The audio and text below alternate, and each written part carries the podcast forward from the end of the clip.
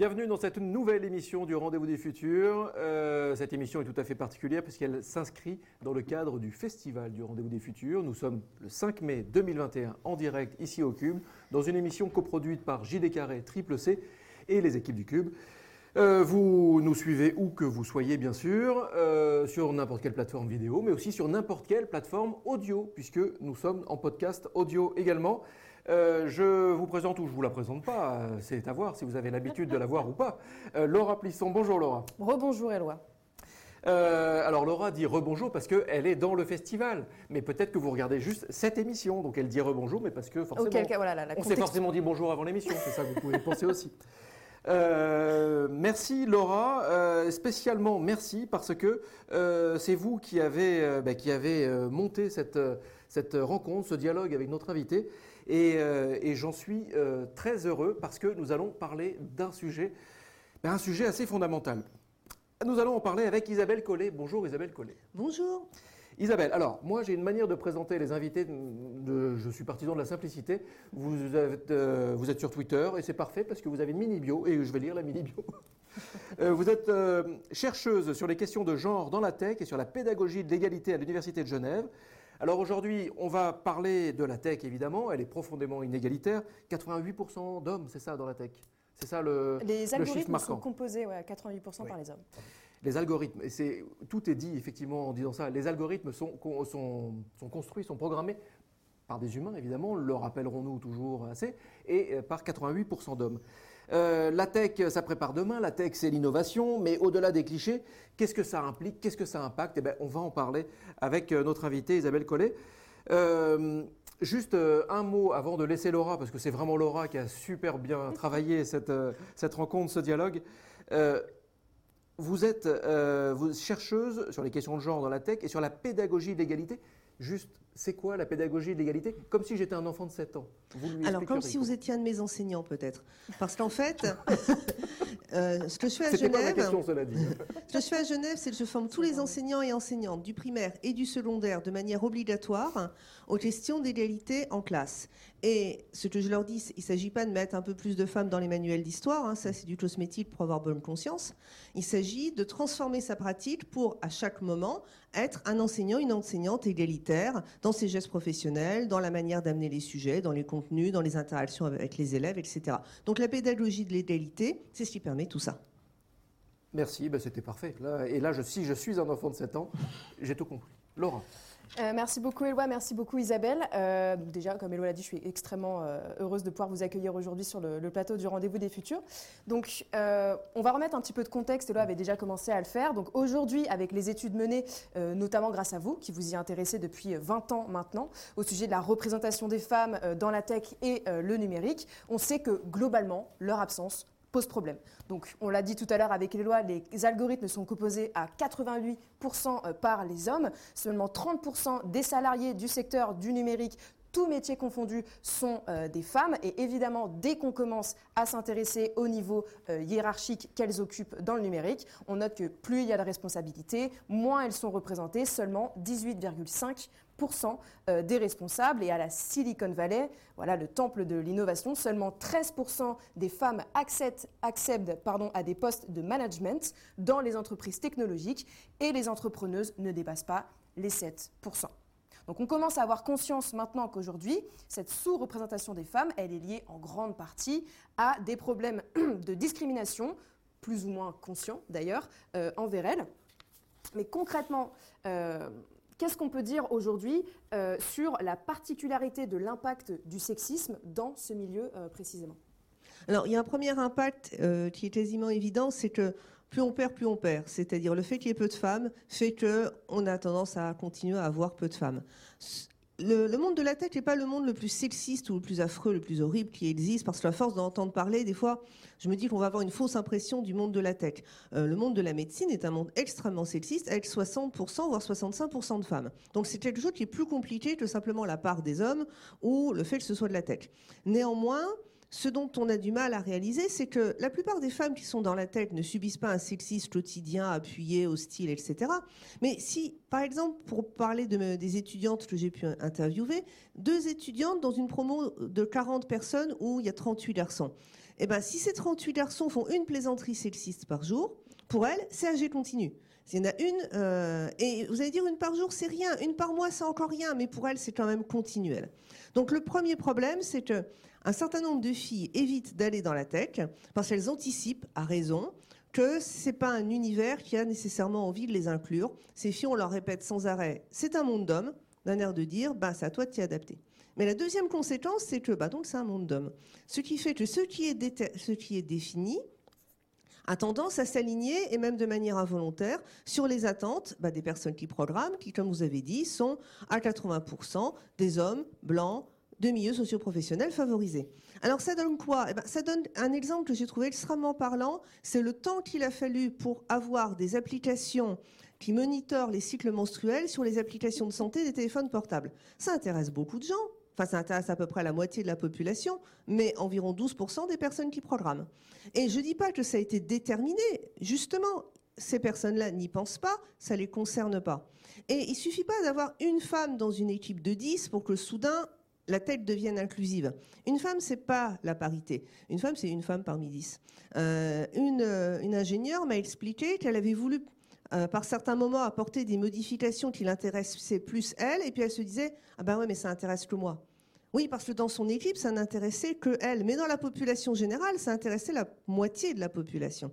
Donc en fait, ce travers qui est d'aligner des productions de la tech sur des préoccupations qui intéresse davantage ben, les hommes blancs de milieux socioprofessionnels privilégiés se transformera avec un peu plus de mixité. Et justement, euh, dans votre ouvrage, notamment Les oubliés du numérique, mais aussi voilà, qui compile 15 hein, ans de travaux, je crois, à ce, sujet-là, euh, vous présentez voilà, un nombre de, solutions, voilà, euh, plus ou moins contextualisées, plus ou moins efficaces en fonction voilà, des situations dans lesquelles on aimerait, on aimerait les opérer, les opérer. Donc, selon vous, en fait, quelles solutions apparaissent les plus pertinentes justement pour faire mm. du numérique un, milieu plus inclusif? Parce qu'il n'est pas simplement question de la place des femmes, mais aussi des personnes non blanches, des personnes transgenres, qui, elles aussi, en fait, sont concernées mm. aujourd'hui par les algorithmes et par le, numérique euh, dans le monde dans lequel on vit. Alors, il y a deux grandes familles de solutions. Il y a la grande famille des solutions qui visent à encourager euh, les personnes éloignées à se rapprocher du numérique, donc par exemple les femmes. Alors, euh, pourquoi faut-il les encourager? Eh bien, parce qu'il y a une longue censure sociale qui s'applique en particulier sur les femmes, en leur expliquant que c'est pas l'endroit où elles devraient être, c'est pas leur rôle, ça va pas les intéresser, c'est pas pour elles, elles sont pas capables, etc.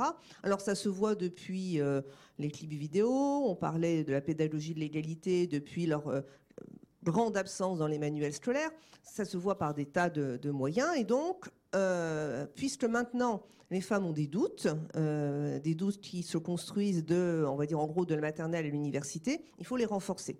Donc ça, c'est une série de mesures qui sont de l'ordre euh, du mentorat, de concours non mythes qui mettent les femmes en valeur, euh, de, journées pour les filles, par exemple, de, rôle modèle, de lutter contre les stéréotypes, etc.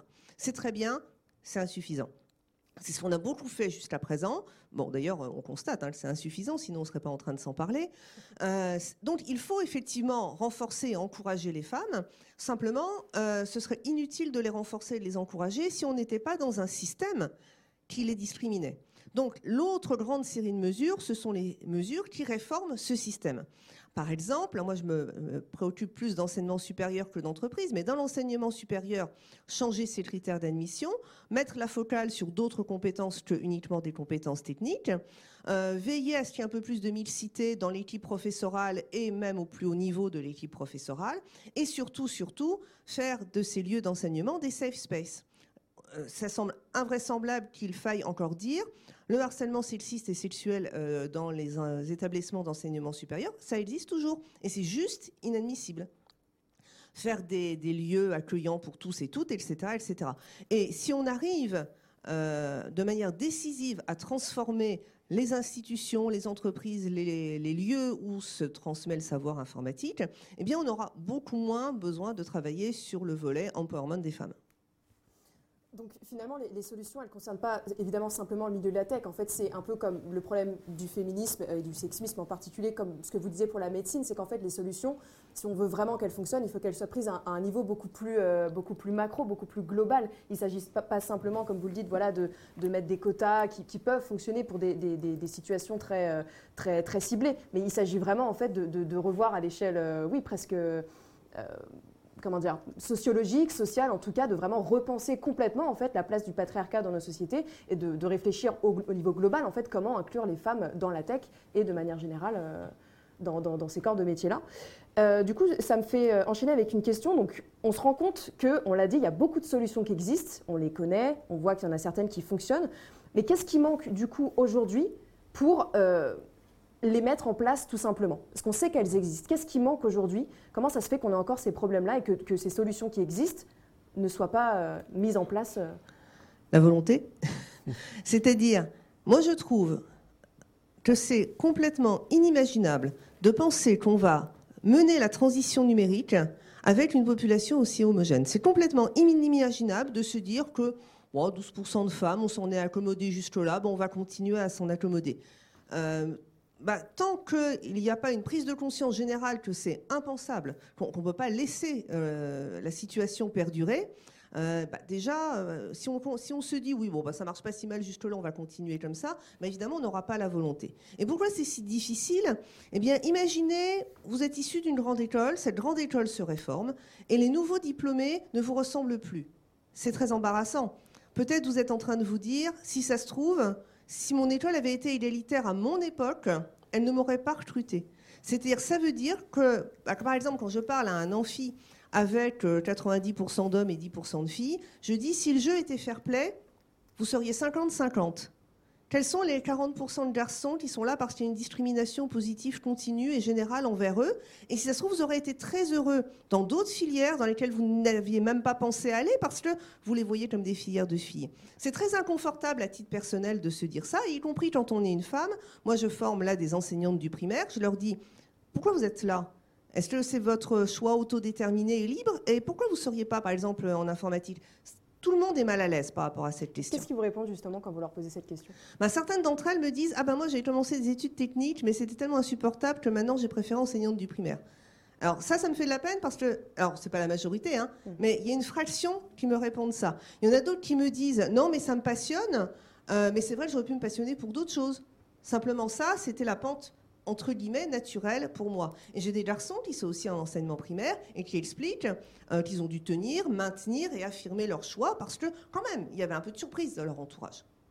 Alors, euh, ça déstabilise tout le monde de se dire que euh, on est en train de rationaliser une situation en disant mais oui, mais les femmes n'aiment pas la tech parce que c'est des machines, parce que c'est de la logique, parce que c'est des maths. Oui, ça c'est plus confortable de se dire ça que de se dire parce qu'il y a cette euh, discrimination continue envers les hommes et envers les femmes qui fait que nos choix ne sont pas tout à fait nos choix. Quand on aura, on va dire, fait le deuil de cette idée que nous sommes tous des êtres libres, autodéterminés et indépendants de tout stéréotype et représentation, bah peut-être qu'on se dira, ok, il faut vraiment travailler à rendre le monde social plus fair-play. Oui, et puis dépasser aussi cette notion euh, d'essentialisme qui voudrait que voilà, les femmes soient naturellement attirées par les métiers du care et les hommes naturellement intéressés par euh, la mécanique, euh, le code, tout ça. Et justement, il me semble que dans votre parcours, vous aviez justement commencé en tant qu'informaticienne, ou en tout cas vous aviez, vous aviez entamé des, études d'informaticienne. Qu'est-ce qui vous a poussé justement dans votre parcours à, devenir cette sociologue qui s'intéresse à la question de la représentation des femmes dans ces milieux-là? Je n'ai pas trouvé de travail. Je sais, c'est paradoxal. Hein je dois être une des rares personnes à avoir trouvé du travail en, tant que sociologue et pas en tant qu'informaticienne. Je ne vous conseille pas, hein. normalement ça marche dans l'autre sens. Euh, mais ce qui s'est passé, c'est que je suis arrivée sur le marché de l'emploi de l'informatique en 1991, qui était le moment où il y a eu une crise de l'informatique en France, une des rares, un moment où ça a débauché. Et moi, j'étais une jeune femme mariée, probablement en capacité de faire des tas d'enfants dans les yeux de mes employeurs, et je l'avais absolument pas réalisé. Et au bout d'un moment, je me suis mis à comprendre que mes collègues avaient des CDD, des CDI, et que moi, j'étais toujours vacataire ou toujours en CDD. Et je me disais, mais qu'est-ce que j'ai fait pour mériter ça? C'est là que j'ai réalisé qu'en fait, juste j'étais une femme et que j'étais super, surtout en contrat court. Juste, euh, parce que je, reçois des questions, donc à un moment, il va falloir que je les pose. Euh, je, reçois des questions. Euh, alors, ce n'est pas vraiment une question, mais c'est plus un tweet de nos amis de Solidarum, en écho vraiment parfait avec ce, qu'on dit dans la tech abordée avec Isabelle Collet. Découvrez le réseau Ashikarix au Kenya, qui permet à des jeunes femmes venant en majorité de quartiers pauvres, exclus du numérique, d'y être formées. Donc, bah, suivez Solidarum sur, les, sur les réseaux. Et puis là, une question, alors une question extrêmement longue. Euh, c'est dangereux, ça. Mais euh, alors, je vais essayer de la, de la recentrer. Et pourtant, historiquement, ce n'est pas du tout le cas, les femmes dans la tech. Euh, c'est même le contraire. La programmation a longtemps été un domaine de femmes. On peut commencer dès le 19e avec Ada Lovelace, mm. considérée comme la pionnière de l'informatique. bon, et puis après, j'ai tout le pédigré. voilà, une question de Thierry. Merci Thierry. Mais ça, ça vous fait réagir déjà. Alors c'est tout à fait vrai. Hein. Mm, mm, mm. Euh, la première personne à avoir été identifiée comme écrire un programme informatique, c'est Ada Lovelace. La personne qui a inventé la compilation, c'est Grace Hopper. Euh, mais à l'époque, la programmation était jugée comme sans valeur. La machine avait de la valeur. Et d'ailleurs, hardware, software, fait penser à sciences dures, sciences molles. Dans le hardware, il y avait les hommes. Et dans le software qui était vu comme des tâches d'exécutante, il n'y avait pas de diplôme euh, ingénieur logiciel ou euh, on, pouvait pas avoir de, on n'était pas reconnu avec un, métier. Euh, les, programmeuses étaient moins payées que des secrétaires spécialisés. Et donc, il y avait tout un tas de discours qui expliquaient que les femmes étaient naturellement douées pour la programmation. D'ailleurs, les deux se faisaient avec un clavier comme les machines à écrire. Vous voyez, c'est dire si elles connaissaient déjà le truc. Et puis, que programmer un repas, euh, pour une maîtresse de maison et programmer un ordinateur, c'est pareil. Donc on avait besoin de petites mains sous-payées et dans les magazines féminins, on cité les femmes à aller faire de la programmation. Années 80, années 70-80, la programmation prend ses lettres de noblesse. On a des diplômes dans les universités de sciences, dont c'est des hommes qui sont diplômés majoritairement. C'est des métiers qui prennent de l'ampleur belle carrière, euh, embauche, etc. Et là, soudain, ça devient masculin, parce que la programmation, voyez-vous, c'est de la logique, mm. c'est des maths, c'est du rapport à la machine, donc c'est pas pour les femmes. Alors, euh, quelque chose a changé de sexe en cours de route, en fait, c'est juste absurde. La programmation, c'est ni féminin ni masculin. C'est qu'on a fabriqué un stéréotype pour rationaliser la division sexuelle du travail. Alors, justement, à ce sujet, pour. Euh, Laura, pour la dernière question. Dernière question, premier. Euh, justement, sur cette question presque parfois absurde de ces stéréotypes de genre dans ces milieux-là. Vous dites dans votre ouvrage, il y, a un exemple moi qui m'a particulièrement frappé, c'est quand vous parlez euh, de la Malaisie et de, justement que la, place que les femmes occupent dans euh, les milieux du numérique. C'est-à-dire que là-bas, au contraire, ce sont les femmes qui écrivent les programmes, qui codent, parce que c'est très valorisé euh, là-bas, euh, comment dire, euh, en tout cas, non, pardon, justement, en fait, c'est moins valorisé qu'en France, parce que ce sont des métiers où les femmes peuvent rester propres, où ça ne tâche pas, et où à la maison, elles peuvent encore s'occuper des enfants. Donc on voit bien en fait que les stéréotypes, ils ont vraiment très peu de pertinence et qu'en fait, en fonction des pays, on va complètement inverser la mesure, mais toujours dans cette idée que si c'est moins valorisant, entre guillemets, bah, ce sera un travail pour les femmes. Alors, ce qui est intéressant avec la Malaisie, c'est que c'est quand même des métiers valorisés, mais en fait, ils sont présentés comme très bien pour des femmes qui veulent euh, amener leur famille dans la modernité. Donc, elles peuvent rester entre tradition et modernité en s'occupant de leurs vieux parents, s'occupant de les enfants à la maison. Tel est le rôle de la femme, et en plus en, euh, en programmant et en permettant d'aller dans la modernité.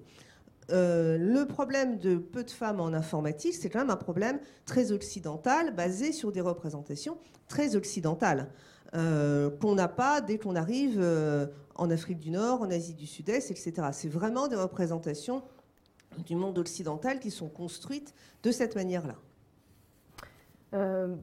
Oui, Laura, oui, oui, je, vois le, temps qui passe. Oui, il passe, mais les réponses sont suffisamment courtes, les questions aussi. Euh, on peut encore une toute dernière. Super. Euh, du coup, je vais en profiter. Le sujet est passionnant. Voilà, donc ce sera une, question. Euh, la question sera brève, mais évidemment, la réponse prendrait beaucoup plus de temps. C'est l'impact de. Parce qu'aujourd'hui, l'intelligence artificielle, elle est elle n'est pas absolument partout, mais elle est, très très présente. Euh, de quelle manière ça impacte justement tous les biais dont on vient de parler, les biais sexistes, euh, de non-inclusivité dans l'intelligence artificielle De quelle manière ça impacte en fait l'usage des personnes qui ne sont pas des hommes blancs dans le rapport à l'intelligence artificielle?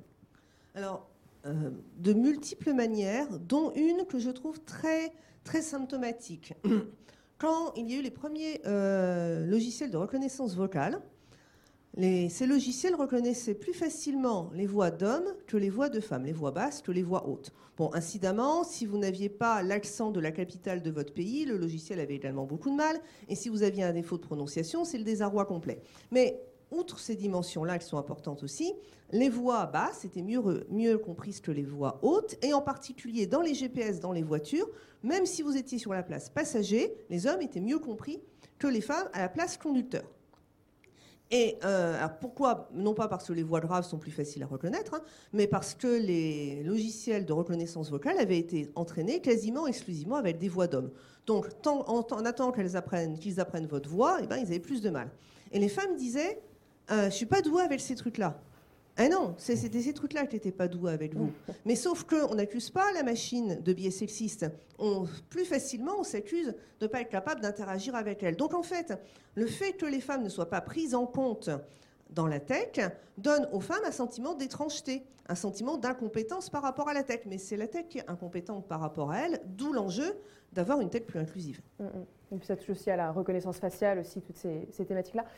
Euh, bah, écoutez, je voudrais simplement terminer il faut le en montrer, vous il faut le remontrer. recommandant très, très, très, très chaudement la lecture de cet ouvrage des oubliés euh, du numérique qui a été écrite, euh, écrit pardon, par, euh, par Isabelle Collet. Tiens, Éloi, je te le prête. Aux éditions Le Passeur. Tout à fait, Non, non, parce que c'est ça le job, c'est tu le montres comme ça et puis tu dis édition Le Passeur, Isabelle Collet, l'absence des femmes dans le monde digital n'est pas une fatalité, ça c'est réellement le mot de la fin de ce dialogue. Merci beaucoup Isabelle Collet d'avoir Merci beaucoup. Merci beaucoup. joué le jeu de cette, euh, de cette émission.